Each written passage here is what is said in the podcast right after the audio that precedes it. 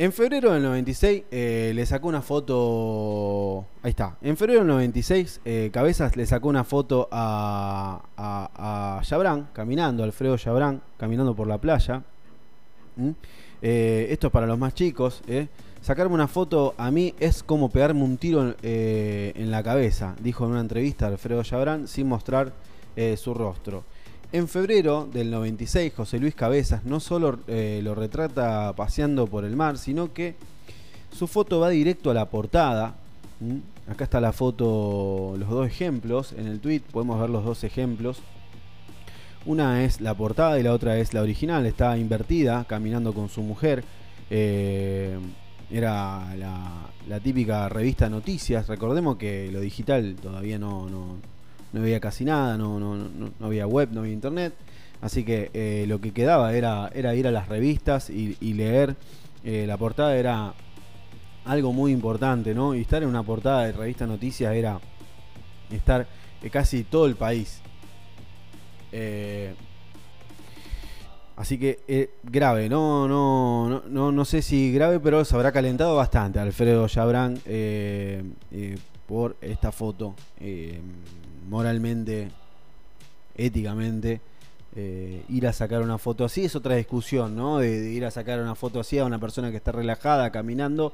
Eh, se pudo haber enojado, quizás cualquier otra persona se enojaría, es una cuestión muy, muy eh, de discutir, ¿no? Que te vengan y te saquen una foto y después la publiquen en una revista.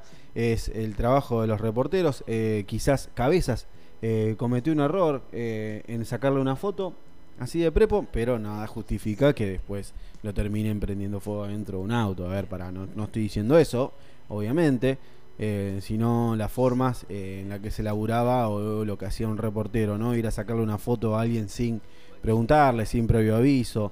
bueno, estamos hablando del 96, ¿sí?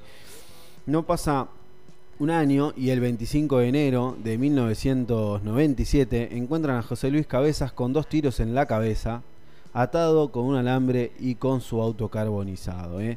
Aparentemente el magnate habría dado la orden que quería un verano tranquilo, libre de fotógrafos y periodistas. En mayo de 1998, un año y medio después, eh, evadiendo eh, una orden de detención en su estancia de Gualeguaychú, en medio de un asado, se encerró en el baño y se suicidó Yabrán. Después eh, empezaron las teorías conspiranoicas de que Yabrán seguía vivo, de que no se había matado y que bueno, eh, andás a ver. Puede ser. No había tanta, tanta información como inmediata como para, para ver las fotos que evidencien el hecho o eh, imagínate que ahora hubiese sido un desastre, ¿no? Eh, eh, los audios de Jabran circulando, gente muerta porque hay audios de él circulando, bueno, imagínate. Ahora hay de todo, ¿no? Imposible mantener, ser, ser un magnate y mantenerte en silencio, ¿no? Lamentablemente todos los autores materiales del crimen, luego de haber sido enjuiciados, están libres gozando de libertad condicional. Tanto el policía que liberó la zona como los que eh, lo mataron e incluso el que ideó el plan con el mismo Jabran, todos libres. Eh, eh, no se olviden de cabeza, es una foto típica que está en este Twitter. Seguimos leyendo el hilo, ¿no? bueno, para ahora que, saben qué pasó, traten de no olvidar a José Luis Cabezas, como cada año, mi respeto hacia él y a su familia. lo mismo decimos desde acá. es una forma eh, de recordarlo y de em, ratificar el trabajo de reportero gráfico eh, de alguna forma. Mm, em, em, es discutible, vuelvo a repetir, eh, cómo, cómo, uno se maneja en el trabajo. cada uno tiene su, su opinión formada, nada justifica que, que le pase lo que le pasó a Cabezas. Eh, puede enojarse cualquier persona. No, me acuerdo cuando el Diego, eh, el mismo el Diego Maradona, salió con un rifle de aire comprimido a dispararle a los periodistas que estaban en la puerta, me lo acuerdo perfecto. Y había gente que lo defendía, Diego. Que decía, loco, está tranquilo en su casa. Él, eh, bueno, justifica que el tipo dispare con un arma de aire comprimido. Y no lo sé. Pero la gente no lo iba a molestar, lo fueron a molestar los periodistas y a ponerse con la cámara y todo. Y el tipo, bueno, le arruinaron el día, ¿viste? Le arruinaron el día porque él no puede estar en calzones, eh, metiéndose la pileta o haciendo qué sabe qué cosa. ¿eh? No podía estar en, intimidad y, se enojó. Bueno, acá Jabran estaba caminando por la playa, lo retrataron y lo pusieron de portada. Te la tendrías que haber comido, Jabran, y capaz que sí. Eh, lo podrías haber llamado, haber invitado a tomar un café. También. Charlar un poquito, che, mirá, no me gustan las fotitos. Si querés, eh, pedime permiso.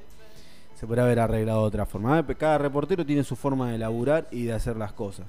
A mí, en mi caso, a mí no me gusta sacarle una foto a nadie de prepo eh, y publicarla. No, lo juro. Aunque me miren acá los chicos en el estudio. No, no, juro, juro, no hago eso. Capaz que te saco la foto y después te digo, che, mira, tengo esta foto, te gusta, la puedo usar. Es otra cosa. Pero, porque si no, el momento ya pasó, ¿viste? O como dice Jean Penn en, en la película de Walter Mitty, hay veces que me guardo eh, ese momento y no le saco. No, no, no shooteo a propósito. ¿La tienen esa escena? Cuando aparece el tigre blanco.